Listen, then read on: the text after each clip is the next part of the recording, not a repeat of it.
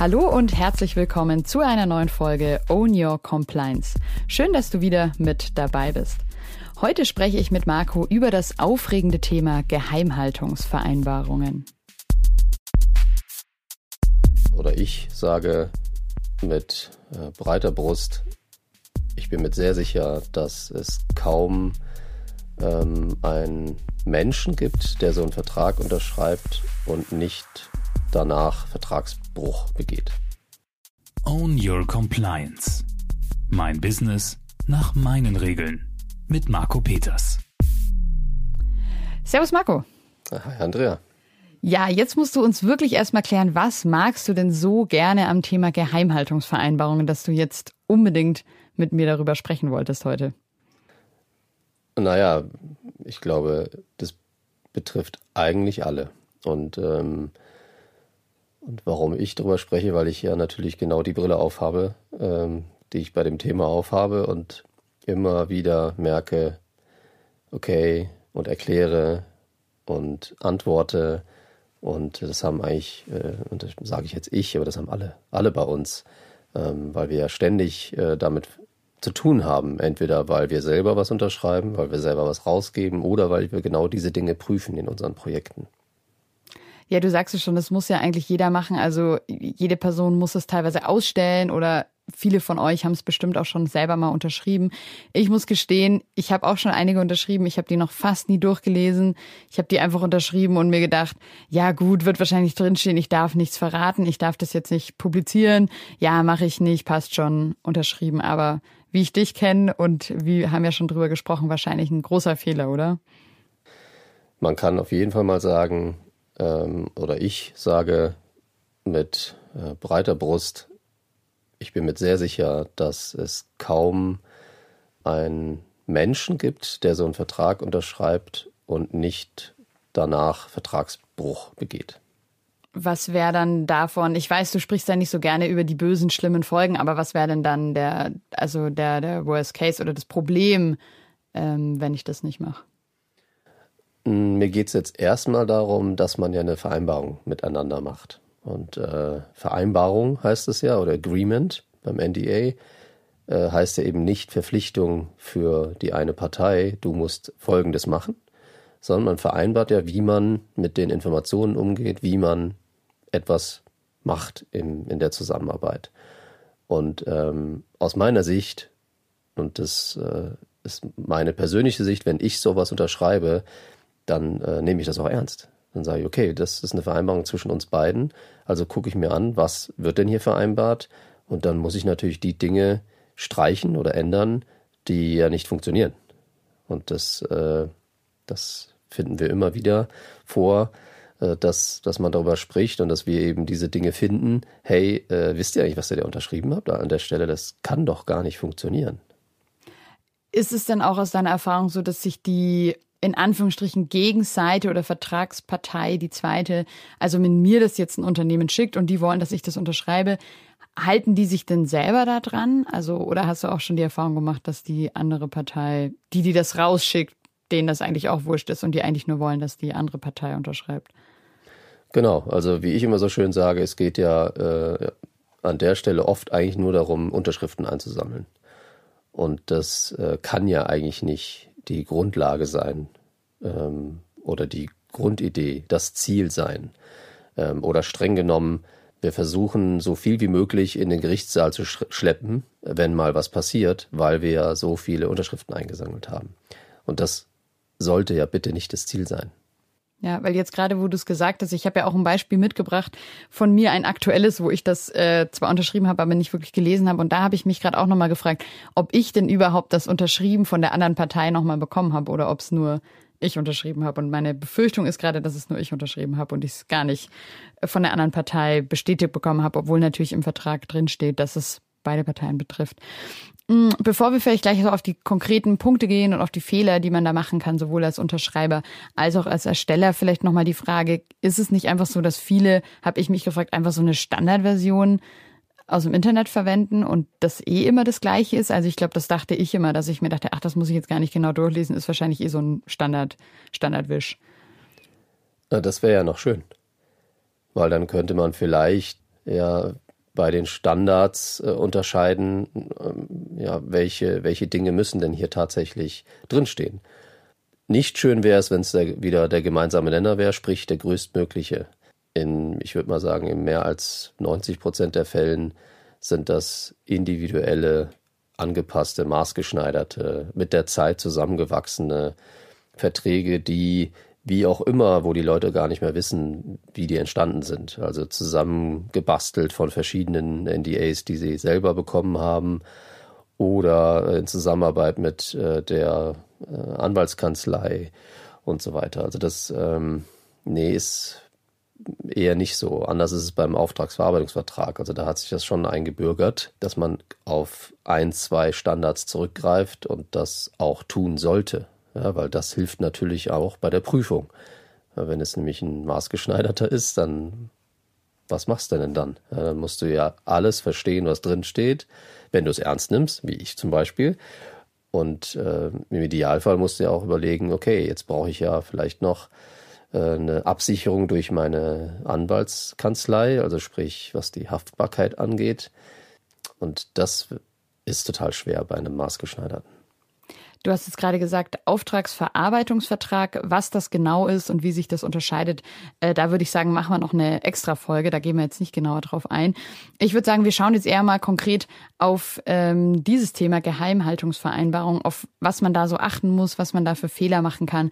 Eben sowohl als Unterschreiber, würde ich sagen, als auch als Ersteller. Es sind ja am Ende gleiche Themen. Ähm, genau, also legen wir mal los. Was würdest du sagen, sind so die, die wichtigsten Punkte oder auch eben die häufigsten Fehler, oder worauf sollte ich auch achten, wenn ich sowas bekomme und unterschreiben soll? Naja, du hast es ja eben schon gesagt. Ist es eine Verpflichtung, die du unterschreibst? Also sozusagen, hiermit versichere ich, dass ich folgende Dinge mache? Oder ist es eine Vereinbarung zwischen zwei Parteien? Und dann äh, natürlich müssen beide unterschreiben, weil äh, es kann ja nicht sein, dass nur eine Partei äh, einen Vertrag äh, unterschreibt, der miteinander geschlossen wird. Also die Hände geben sich ja und versprechen sich, dass man hier was tut. Und das funktioniert ja nicht nur mit einer Unterschrift. Das heißt, würdest du sagen, es ist immer zwingend notwendig, dass es beide Parteien betrifft und beide auch unterschreiben? Oder gibt es auch Beispiele, wo es mal Sinn macht, dass nur eine Partei sich zu was verpflichtet?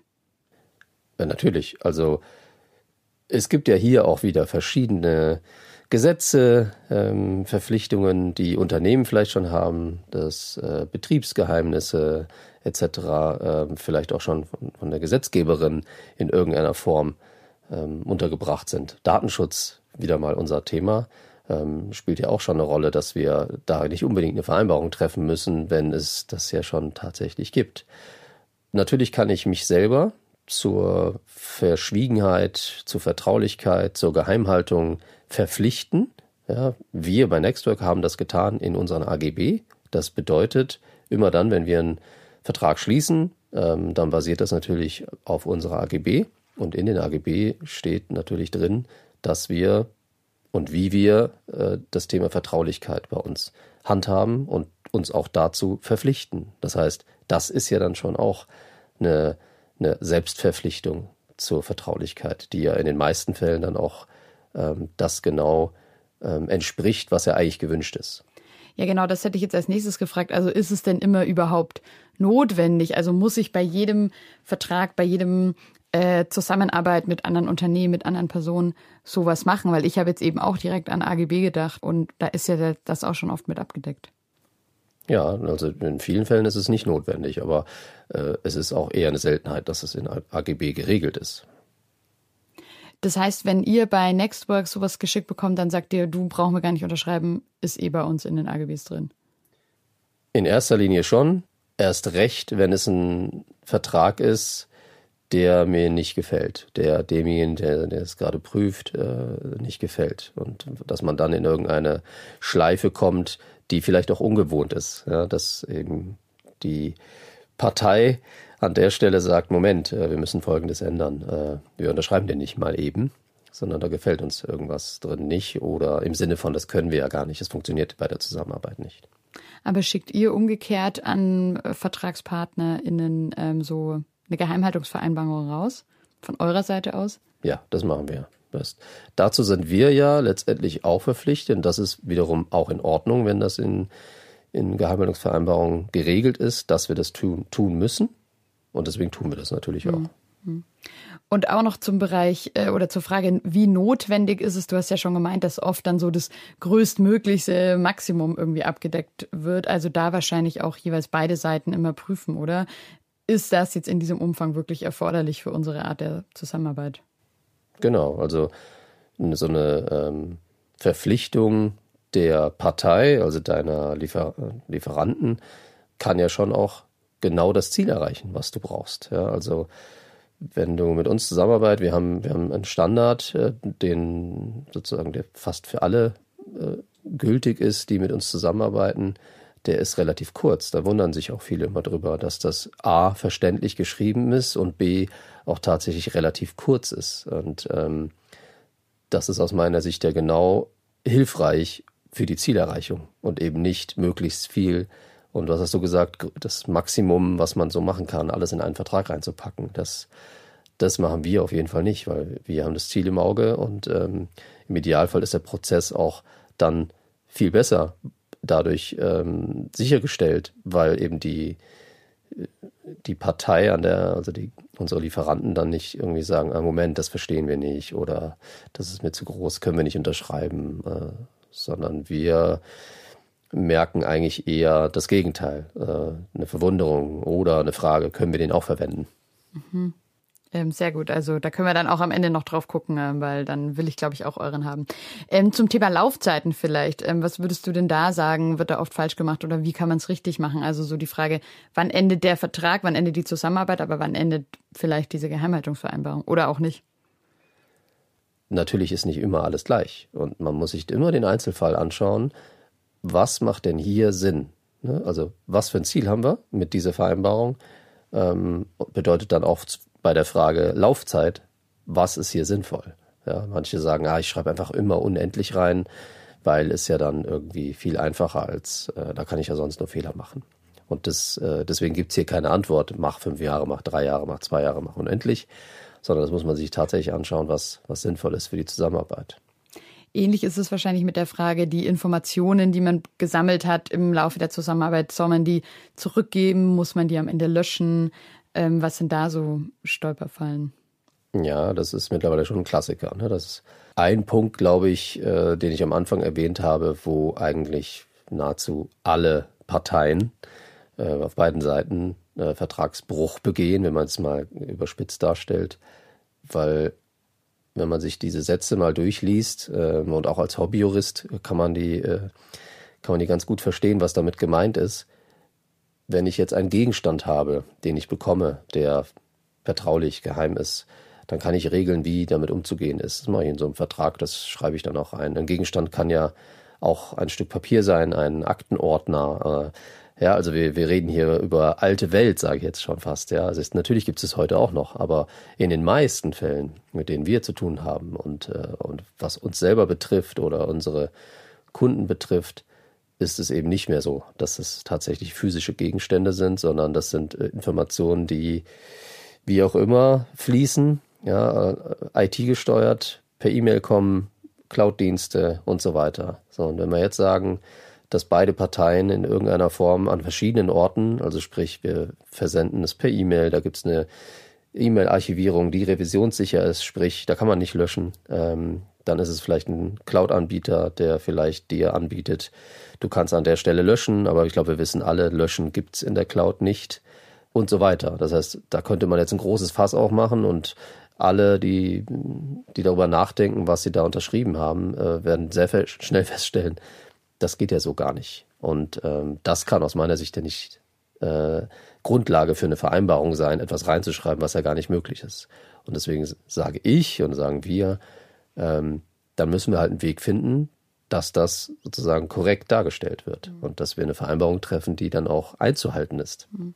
Ja, genau. Ich habe ja auch ein Beispiel von mir quasi mitgebracht und da ist genau eben diese Formulierung drin nicht, dass ich nach äh, Ablauf dieses Vertrages das löschen muss, aber ich habe quasi unterschrieben, dass ich, wenn Sie mich dazu auffordern, ich eben alle Informationen, die ich bekommen habe, zurückgebe, vernichte, lösche.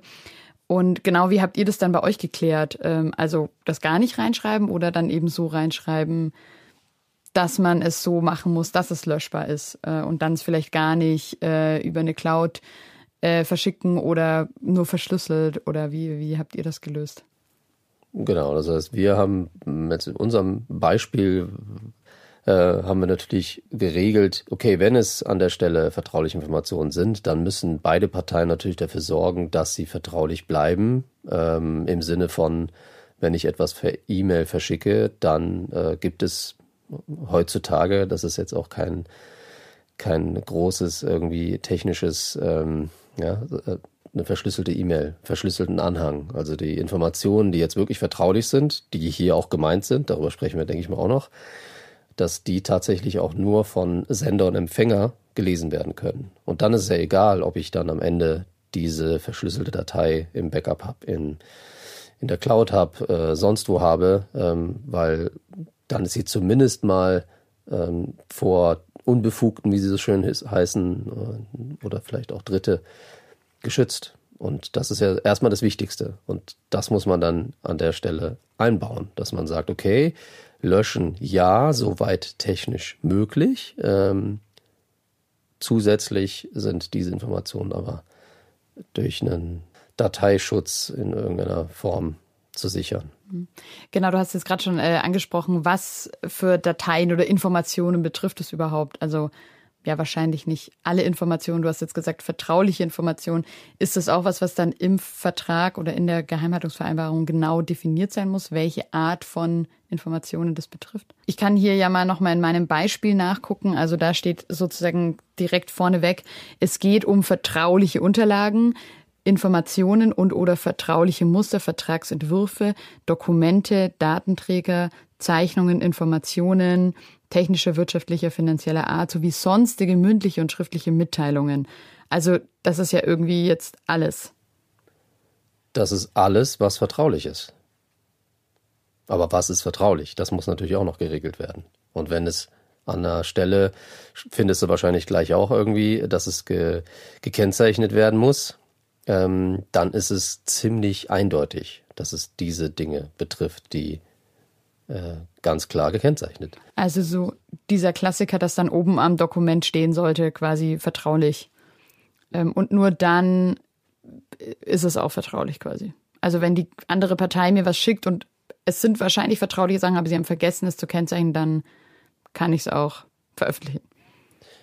Nein, weil wir haben ja noch eine gesetzliche Verpflichtung. Natürlich können wir nicht dann sagen, juhu, jetzt können wir alles damit machen. Nein, da gibt es ja verschiedene Gesetze bis hin zu Copyright, die uns sicherlich da nicht in die Situation bringen, dass wir jetzt alles dürfen, nur weil das da falsch geregelt ist. Okay, aber es fällt dann nicht mehr unter diese Vereinbarung und ähm, die Strafe, die mir vielleicht angedroht wird in dem Fall, wenn jetzt äh, das nicht als vertraulich gekennzeichnet ist zum Beispiel. Ja, das wäre zumindest mal eine Basis, darüber zu streiten. Und äh, ganz ehrlich, und das ist ja eigentlich ähm, genau die Schwierigkeit, und das damit habe ich ja das größte Problem, wenn der einen Partei an der Stelle dann nicht klar ist, was damit gemeint ist, und dann sagt, okay, das gilt ja jetzt nicht, weil das ist ja nicht ähm, gekennzeichnet, weil im Paragraphen 4.1 steht ja, dass alles gekennzeichnet werden muss. Dann könnte man sich im Streit aber tatsächlich darüber unterhalten, der Moment, aber es ist doch eigentlich klar, dass die und die und die Dinge äh, vertraulich sind. Ähm, und das macht das Ganze eigentlich nicht gut. Weil Unklarheit ähm, das, das kann ja nicht das Ziel sein. Hm. Also da nehme ich so ein bisschen mit, entweder wenn ich das verschicke und erstelle, zu gucken, dass es klar ist, oder wenn ich auf der anderen Seite bin und das bekomme, dass ich vielleicht dann, habe ich mir jetzt schon gedacht, in Zukunft dann einfach mal nachfrage und vielleicht nochmal sage, hey, was bedeutet das genau? Und ist das euch klar? Ist das mir klar? Das ist ähm, genau, weil es geht ja nicht darum, dem anderen eins auszuwischen, sondern es geht ja darum, dass wir gemeinsam da einen guten Weg finden. Ich habe es ja schon gesagt, gerade so das Thema Strafen, das steht ja teilweise auch wirklich ganz konkret drin. Was sagst du denn dazu? Ja, fast schon der, einer der ersten Punkte, die ich auch prüfe, wenn ich selber sowas unterschreiben soll, ist äh, natürlich ein absolutes Dorn im Auge. Kann ich nur für mich persönlich sprechen. Es gibt viele, die das anders sehen, aber ähm, auch hier gibt es in den meisten Fällen, und ich habe selten tatsächlich einen Fall getroffen, wo es nicht so ist, eine pauschalisierte Vertragsstrafe, die man wird, man sagt mir dann immer, ja, die soll ja auch entsprechend Angst machen. Ähm, ja, aber was bedeutet die denn? Ja, wenn man sich das mal anschaut, bedeutet es, ich sage jetzt mal eine Summe ähm, 10.000 Euro. Ja, manche schreiben auch 2.000 Euro rein. Ja, weil äh, das ist jetzt irgendwie sollte ja angemessen an dem, an dem Auftrag sein und so. Das ist ja irgendwie, weiß nicht, da hört es von mir schon auf äh, die Sinnfrage. Ja, aber was da oft auch steht, ist äh, für jeden einzelnen Verstoß. So, wenn man jetzt sich das anschaut, äh, und wir werden noch einige Dinge feststellen, ich habe ja schon eingangs gesagt, dass wir alle äh, Dinge unterschreiben, die wir nicht einhalten können. Und ähm, einige Punkte, mehrere Punkte in einem Vertrag, die, die wir nicht einhalten, wo dann tatsächlich die Vertragsstrafe eigentlich abrufbar wäre, und zwar für jeden einzelnen Fall. Also habe ich in einem Prozess, der vielleicht fünf Minuten gedauert hat, habe ich einen äh, einen Vertragsbruch begangen, der aber viele, viele Punkte haben kann. Das heißt, wir multiplizieren dann diese Vertragsstrafe für diesen einen, ich sage jetzt mal, Fehler. Und jetzt kommt eigentlich das Allerwichtigste. Wenn jetzt an der Stelle vielleicht das Risiko sehr, sehr gering ist, nahezu gar nicht da, habe ich trotzdem dem nicht im Vertrag äh, entsprechend gehandelt und müsste für jeden einzelnen Fall jetzt einfach mal eine Vertragsstrafe bezahlen. Und wenn es 2000 Euro sind, und es sind halt achtmal, habe ich achtmal 2000 äh, Euro zu zahlen, obwohl gar nichts passiert ist. Und das ist, da ist einfach die Sinnhaftigkeit einer Vertragsstrafe nicht wirklich da. Und es kann nicht sein, dass der Grund Angst, das muss eine Eurosumme drinstehen und so weiter. Und, äh, und 2000 Euro ist übrigens sehr selten. Also das sind eher 20, 25, 50.000 Euro, die drin stehen, die ja überhaupt nicht im Verhältnis stehen zu dem, was A geregelt wird, äh, im Sinne von, wie hoch ist das Risiko, dass ich hier irgendwo was falsch machen könnte, was wiederum nicht äh, dem Risiko entspricht, was ja dann tatsächlich ein Schadensausmaß wäre. Weil das Problem ja an der pauschalisierten Vertragsstrafe ist ja, wie ich eben gesagt habe, das hat ja erstmal überhaupt nichts damit zu tun, was für ein Schaden entstanden ist. Hm. Also sowas, wenn man sowas geschickt bekommt, streichen würdest du empfehlen oder natürlich, wenn man sowas erstellt, nicht reinschreiben. Was ich mich da frage und viele andere wahrscheinlich auch, die das jetzt hören, ja, wie gehe ich denn damit um, wenn dann die andere Partei sagt, ja, pf, wenn du halt das hier nicht unterschreibst, mit den 50.000 dann Pech, so, ne, kommt halt nicht zustande. Ähm, hast du das schon erlebt oder, also wie gehst du damit um? Es fängt ja eigentlich vorher an. Je besser diese Vereinbarung einzuhalten ist, für mich persönlich, desto eher würde ich auch sowas unterschreiben. Aber wenn ich vorher schon nicht dazu kommen kann, mit denen darüber zu sprechen, dass wir bitte eine Vereinbarung treffen, die auch realistisch ist, ähm, dann werde ich auch ganz sicher nicht irgendeine pauschalisierte Vertragsstrafe äh, hier akzeptieren, ähm, weil das widerspricht ja genau dem, was wir eigentlich vorhaben nämlich äh, wir haben ein gemeinsames Ziel und äh, wenn wir das vorher nicht definiert haben, dann können wir bitte nicht darüber sprechen, was jetzt hier eine pauschalisierte Vertragsstrafe ist für Dinge, die wohl passieren, äh, weil das einfach nicht gut geregelt ist und äh, im Prozess heißt es nur, nee, wir haben keinen Verhandlungsspielraum, ihr müsst den so unterschreiben, wie er ist.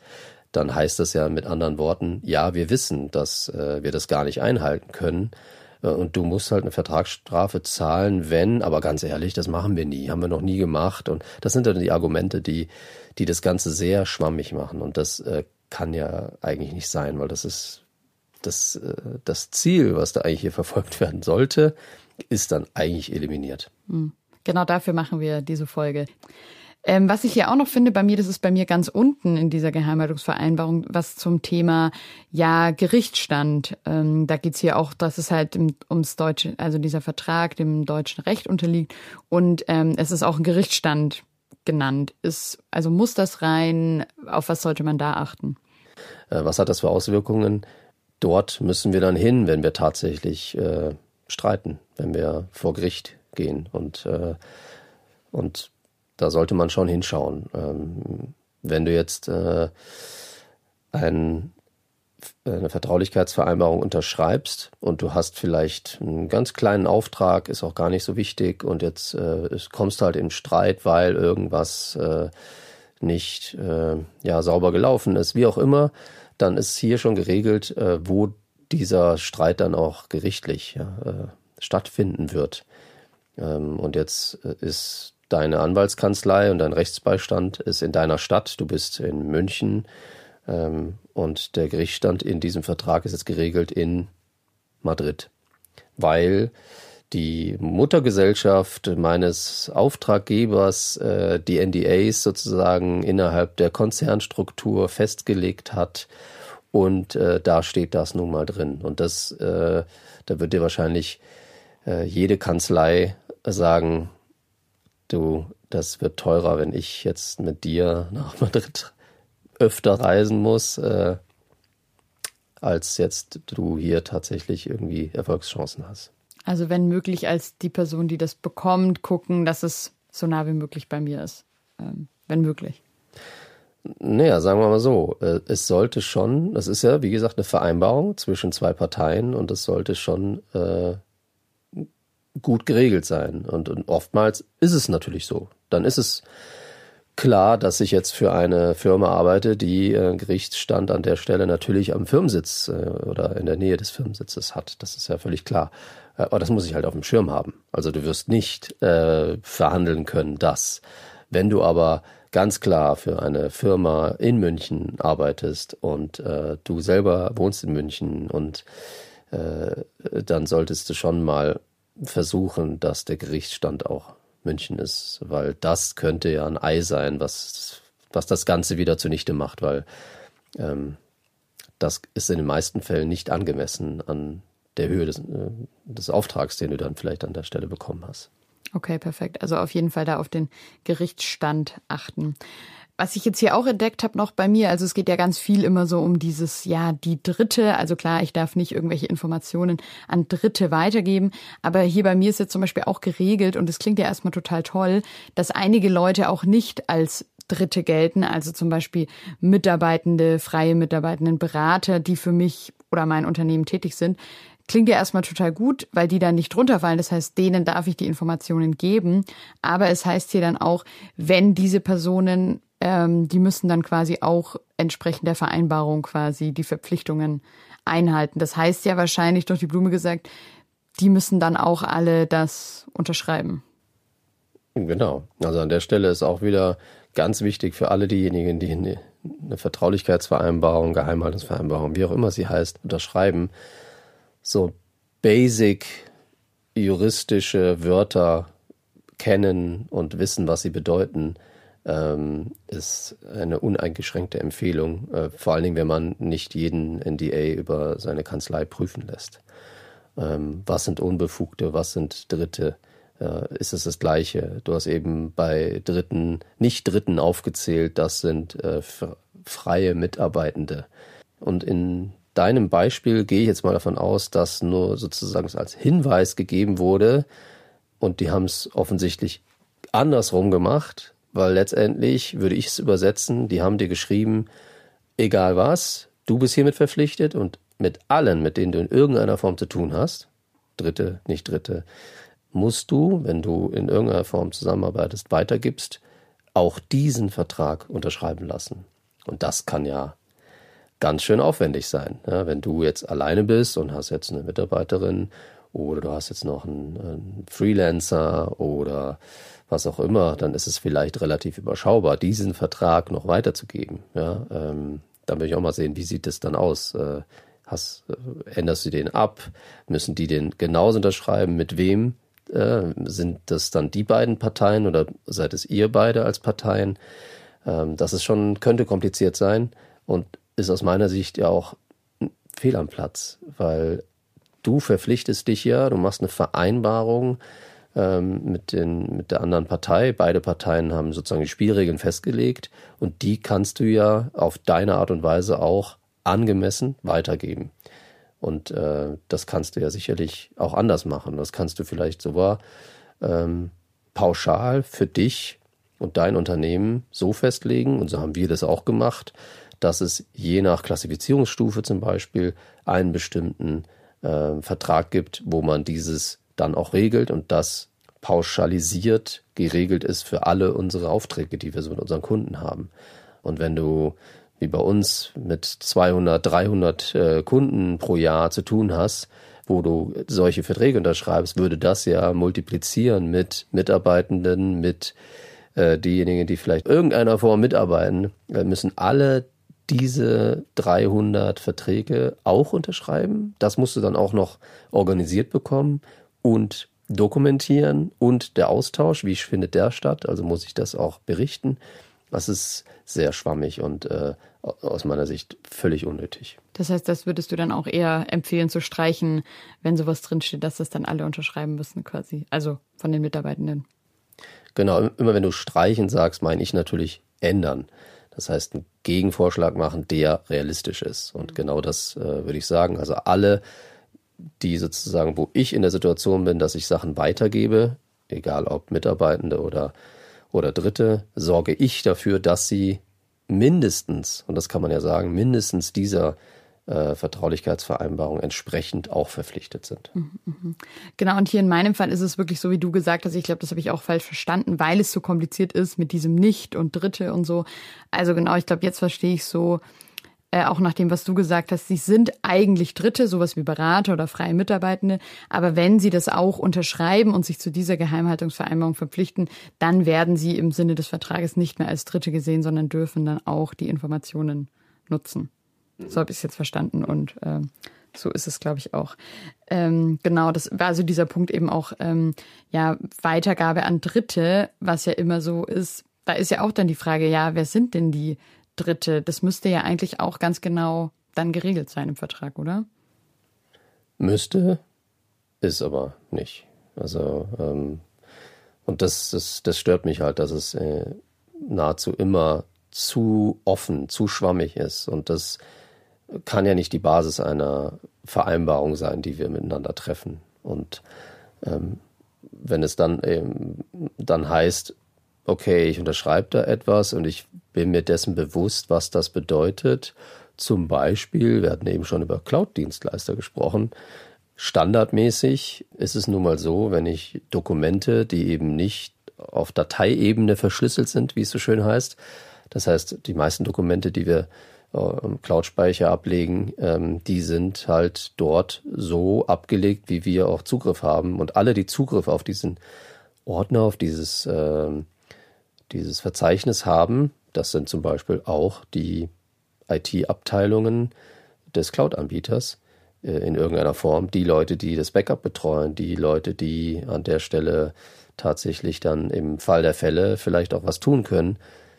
Das sind ja Leute, die Zugriff auf diese Informationen haben. Ja, die können die sehen. Äh, und du bist jetzt verpflichtet, dass das nicht so ist. Hier heißt jetzt eben bei mir, erhält eine eine der Parteien davon Kenntnis, dass Informationen unbefugt einem Dritten bekannt geworden sind, wird er sofort die andere Partei darüber informieren. Also, was sagst du zu dem Punkt? Ist das jetzt hier gut formuliert? Ähm, ist das ein sinnvolle, sinnvoller Punkt? Oder was sagst du zu dem Gedanke? Naja, zumindest steht jetzt mal nicht könnte da, ne? Das ist, äh, weil die Möglichkeit, dass äh, IT-Abteilungen von Cloud Speicherbetreibern äh, an der Stelle was sehen könnten, die ist ja gegeben. Das ist ja, glaube ich, ja, hoffentlich allen klar. Das heißt, hier geht es ja eher darum, es ist was passiert. Ja, also das heißt, äh, das wäre aus äh, unserer Sicht ein Vorfall. Ähm, was ist ein Vorfall?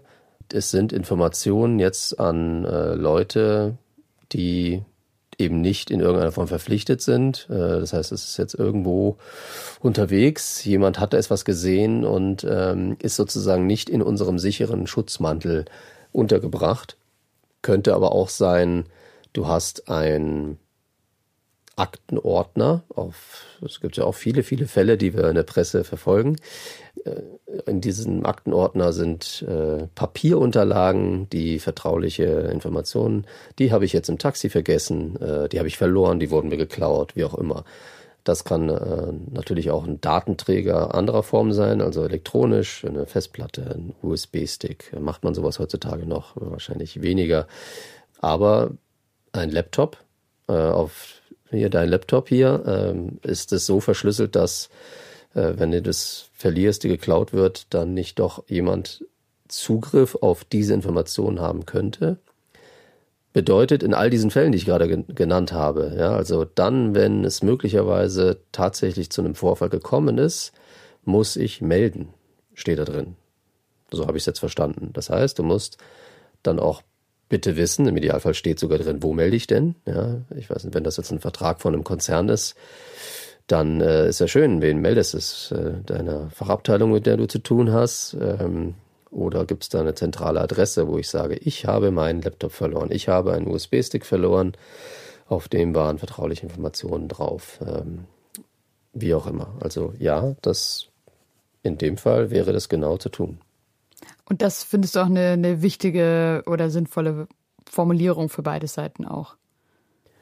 Das ist dann eine sinnvolle Formulierung, wenn geregelt ist, ja, man sollte darüber nachdenken, okay, spielen wir mal durch, es ist jetzt so, was mache ich dann? Das sollten halt, das sollte klar sein. Und das sind aus meiner Sicht mindestens die Kontaktdaten. Mhm. Ähm, was ich auch gelesen habe, dass ganz oft versucht wird, über diese Geheimhaltungsvereinbarung auch ja andere Themen, andere Dinge noch irgendwie mit, mit reinzusneaken, die dann hoffentlich der andere oder die andere Partei unterschreibt. Was ist dir da schon so untergekommen? Was sind das so für Sachen, die da versucht werden, noch, noch rein zu, reinzudrücken?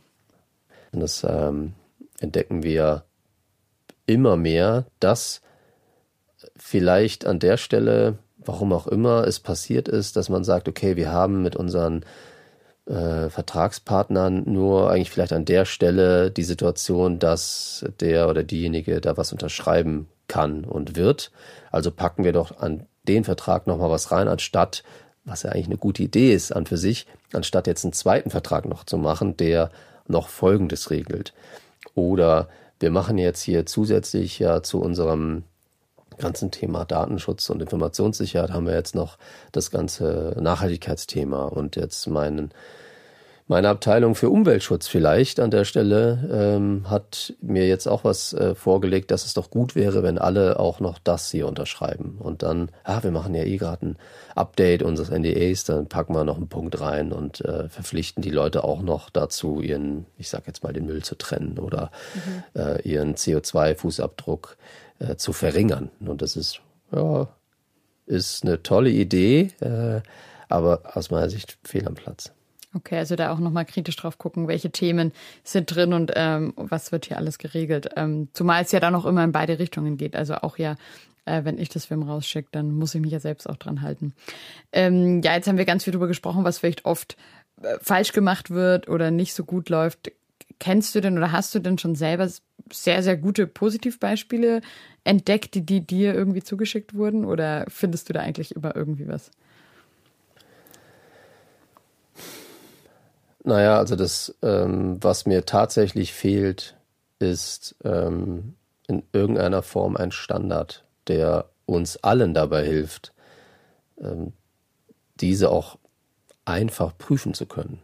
Äh, und das ist, äh, habe ich leider kein positives Beispiel, ganz ehrlich. Also ich, ich oder auch meine Leute, die eben NDAs prüfen bei uns, die haben jetzt kein Beispiel, wo man sagt, hey, das wäre doch toll, die machen alles richtig.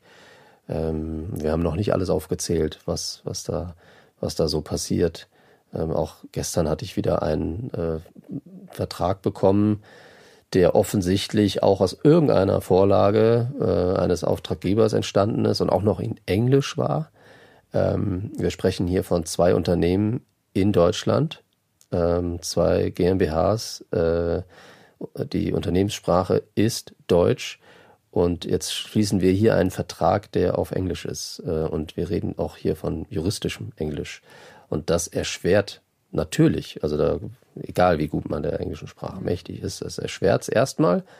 Ähm, und ist aus meiner Sicht hier auch absolut fehl am Platz, äh, wenn es wirklich zwei deutsche Unternehmen sind.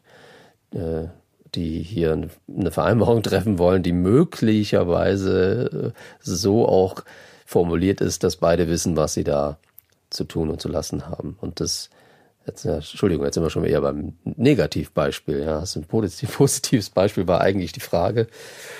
Ähm, das fehlt mir da so ein bisschen. Also das haben wir ja bei der Auftragsverarbeitung äh, nach Datenschutz. Da gibt es zwei, drei Dinge, die, auf die man verweisen kann, die man immer wieder vorfindet. Und das ist das Positivbeispiel, weil man relativ einfach prüfen kann. Also man kann quasi eine Schablone drüber legen. Das gibt's bei NDAs quasi nicht. Und äh, noch ein Negativbeispiel, wo du schon nach einer Positivbeispiel gefragt hast, äh, ist, dass zusätzlich zu jetzt ähm, einzelnen NDAs ja sehr oft auch darüber äh, Rahmenverträge geschlossen werden, wo ja auch schon solche Sachen geregelt sind.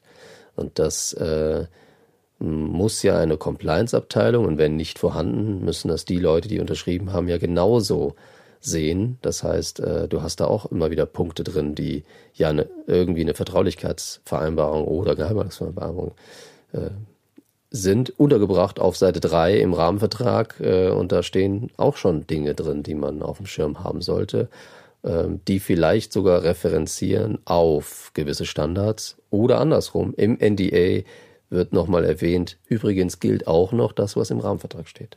Okay, also wird dann äh, mal wieder sehr, sehr komplex. Du hast aber ja schon gesagt, ähm, ihr habt jetzt eine, wo du sagen würdest, recht gute, recht gute Vorlage. Äh, findet man die bei euch irgendwie easy online und kann die sich mal angucken und schauen, ob das für einen selber auch passt? Wir haben natürlich das Ding auch nicht selbst erfunden. Das basiert auf der Vertraulichkeitsvereinbarung vom BSI, der aber acht Seiten lang ist und unserer ist gekürzt. Und ähm, aber die Vorlage gibt's bei uns jetzt nicht, weil auch davon haben wir natürlich verschiedene Versionen, je nach Klassifizierungsstufe. Ja, okay, aber kann man sich schon mal vielleicht inspirieren lassen. Ähm, das klingt ja vielleicht schon mal ganz gut. Ist es denn jetzt eher so ein Randthema für euch oder ist es auch wirklich was, wo ihr euren Kunden auch helft, ähm, da gut aufgestellt zu sein? Ja, natürlich. Also wir steigen ja oft genau an der Stelle ein. Äh, da gibt es ja viele Zertifizierungen, nicht nur TISAX, die oder die Gesetzgeberin möchte das sicherlich auch, dass wir an der Stelle ähm, wissen, was wir da unterschreiben und da helfen wir den Unternehmen mal erstmal den Überblick zu behalten, was wurde schon bisher unterschrieben. Das ist ja schon mal eine gute Aufgabe. Ähm, welche Rahmenverträge haben wir unterschrieben? Wo, was, zu was allem haben wir denn uns schon verpflichtet? Das äh, wird eine sehr lange Liste, insbesondere dann, wenn es diese, ja, diese Prüfung, die ich ja mache, nicht gibt. Ja, wenn, wenn man einfach sozusagen alles unterschreibt, mal blöd gesagt. Und ähm, das ist so der, der erste Schritt. Und dann natürlich, wie verpflichten wir jetzt unsere Leute? Oder wie kommen wir in die Situation, dass wir, auch wenn unser Auftraggeber gerne hätte, dass man den NDA unterschreibt, wie können wir denn sagen, okay, bevor wir jetzt da groß hin und her schreiben, weil da haben wir einfach Schwierigkeiten mit, weil das wird so nicht einzuhalten sein. Wir haben einen, in dem wir uns verpflichtet und der äh, referenziert natürlich auch nochmal auf die AGB. Das heißt, da helfen wir schon ähm, mit unserer beratenden Funktion an das zu denken, womit wir ja gute Erfahrungen gemacht haben, die auch gut umzusetzen sind. Aber ähm, was man nicht vergessen darf, ist, dass natürlich die entsprechende Kanzlei auch da mit ins Boot geholt werden sollte, weil ähm, durch uns kriegt man zumindest mal keine Haftbarkeit, also Rechtsberatung. Und ähm, das macht schon Sinn, dass man, wenn man dieses aufsetzt, dieses neu anfasst und da eine gute Basis finden möchte und da hoch motiviert rangeht, dass man diese auch noch mit seiner Kanzlei zusammen dann oder gegenprüfen lässt. Äh, ja, da haben ja auch viele denn genau das Thema. Ja, sobald wir die reinholen, müssen wir 1000 Euro Stundensatz bezahlen. Ja, ähm, aber das macht dann Sinn, wenn man jetzt einmal äh, eine, gute, eine gute Basis schafft. Genau, und lieber dann einmal, einmal richtig macht. Jetzt haben wir ja eine recht lange Folge gemacht und wir sind ja ganz, ganz viele Punkte durchgegangen. Du hast ja sogar gesagt, es gäbe jetzt noch viele weitere. Klar, ähm, gibt ja ganz, ganz viele Paragraphen leider oft und es ist meistens halt nicht wie bei euch eine Seite, sondern meiner war jetzt zum Beispiel auch drei Seiten in dem Beispiel. Vielleicht kannst du da nochmal zusammenfassen, so worauf es ankommt, worauf man vielleicht so als erstes achten sollte oder was ja vielleicht auch so insgesamt ganz wichtig ist, wenn man sowas geschickt bekommt oder, oder erstellt selber. Ja, das Allerwichtigste ist eigentlich bei jeder Vereinbarung, das kann man, wenn ich das mal so zusammenfasse, was wir heute besprochen haben, ist, dass beide wissen, was sie da unterschreiben, was das bedeutet, was es für Auswirkungen hat und sich die Frage stellen, kann das so funktionieren? Und das hat ja erstmal den Grundgedanken, überhaupt zu verstehen, was drin steht. Da wieder mein mein erster Ansatz, das sollte meine Sprache in irgendeiner Form sein. Äh, wenn wir deutsche Unternehmen sind, dann bitte auf Deutsch und dann auch zu regeln an der Stelle, wo man das Gefühl hat, äh, wenn ich das jetzt unterschreibe, dann habe ich ein komisches Bauchgefühl. Ähm, und das, glaube ich, haben bisher, mit denen ich gesprochen habe, alle gehabt. Alle. Auch du hast, glaube ich, eben so reagiert. Ähm, ja, das habe ich unterschrieben, aber ich glaube, ich habe da was unterschrieben, was äh, irgendwie dann doch gar nicht so einzuhalten ist. Ja, wenn man damit mal anfängt, äh, mit dem Gedanken und dafür dann eine gute Lösung findet, die du nicht jedes Mal von neu anfangen musst, ja, dann erschlägt sich eigentlich alles andere, wie du so eine Vereinbarung prüfst. Ja, also das ist ja eigentlich total logisch, was du sagst, dass äh, es beide Seiten verstehen sollten, dass es umsetzbar ist, aber ist halt leider oft nicht so. Aber ähm, ich habe für mich auf jeden Fall jetzt schon mal mitgenommen, da in Zukunft kritischer das durchzulesen, zu gucken, kann ich das alles einhalten, will ich das einhalten, verstehe ich das auch alles und da dann oft auch nochmal kritisch nachzufragen. Und so werden in Zukunft schon hoffentlich, äh, jedenfalls bei unseren HörerInnen, sehr, sehr viele gute Vertraulichkeitsvereinbarungen entstehen und unterschrieben werden. Ja, noch ein kleiner Hinweis. Ähm, wenn du eine Vertraulichkeitsvereinbarung zugeschickt bekommst, dann sollte die in irgendeiner Form editierbar sein. Das ist eigentlich schon ein, ein, ein guter Moment oder ein Moment, wo du dann auch vielleicht merkst, ah, ich habe wohl die Möglichkeit, hier noch ein bisschen was zu ändern, mitzusprechen. Ja, dass wir, hey, wir, wir treffen beide eine Vereinbarung. Das ist dein Vorschlag und ich schaue mir das jetzt an und mache sozusagen, baue meinen Vorschlag ein. Äh, wenn das nicht gegeben ist und du kriegst dann die Antwort äh, auf die Frage, könnt ihr mir bitte eine offene Datei schicken? Ich hätte noch ein paar Anmerkungen. Äh, nee, das geht nicht, weil das ist unser Standard und du musst den genauso unterschreiben. Das ist eigentlich schon, hier müssen eigentlich alle Alarmglocken angehen. Werde ich in Zukunft gleich zurückschicken. Ich glaube, ich habe bisher nur ganz, ganz oft PDFs zugeschickt bekommen. Also da auch nochmal ein sehr, sehr wertvoller und wichtiger Hinweis. Vielen Dank dir. Ja, und ich weiß auch, dass jetzt viele mit den Augen rollen und sagen, ja, schön, Marco, äh, das kannst du ja gern mal probieren. Äh, 90 Prozent der Fällen bleiben aber die Auftraggeber hart und äh, haben keinen Bock, einen Prozess anzuwerfen, der hier äh, genau das macht. Ja, aber tut mir leid, trotzdem äh, macht es Sinn, diesen Versuch zu wagen ja, und nicht einfach nur zu sagen, weil es schon immer so war und wir nie eine Chance hatten, äh, jedes Mal einfach immer nur das zu unterschreiben, was man ganz sicher, haben wir ja heute zu, glaube ich, ausführlich äh, herausgefunden, äh, was zu unterschreiben, was man tatsächlich nicht einhält. Ja, voll gut. Ich bin auf jeden Fall motiviert und mutig, es mal auszuprobieren und werde dir dann berichten. Vielen Dank, Marco, für die ganzen äh, Ausführungen und ja, diesen Deep Dive mal in dieses Thema, was ja erstmal nicht so sexy klingt, aber ich glaube einfach uns alle betrifft und super, super wichtig ist. Danke dir, Marco. Ja, sehr, sehr gerne. Das war's mal wieder mit einer neuen Folge bei Own Your Compliance.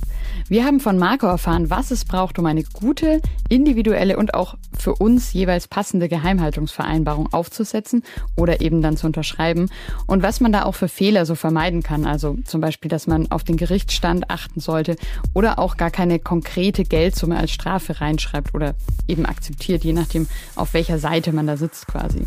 Das Fazit auf jeden Fall, vor allem schauen, dass beide Seiten die Vereinbarung verstehen und es auch wirklich einhalten können. Ist ja eigentlich auch logisch, sonst macht das Ganze ja gar keinen Sinn. Und jetzt am besten den Podcast abonnieren, würde ich sagen, damit du in Zukunft keine Folge mehr verpasst. Und schick uns auch gerne jederzeit Feedback, denn nur so können wir noch besser werden. Danke, ciao und bis zum nächsten Mal.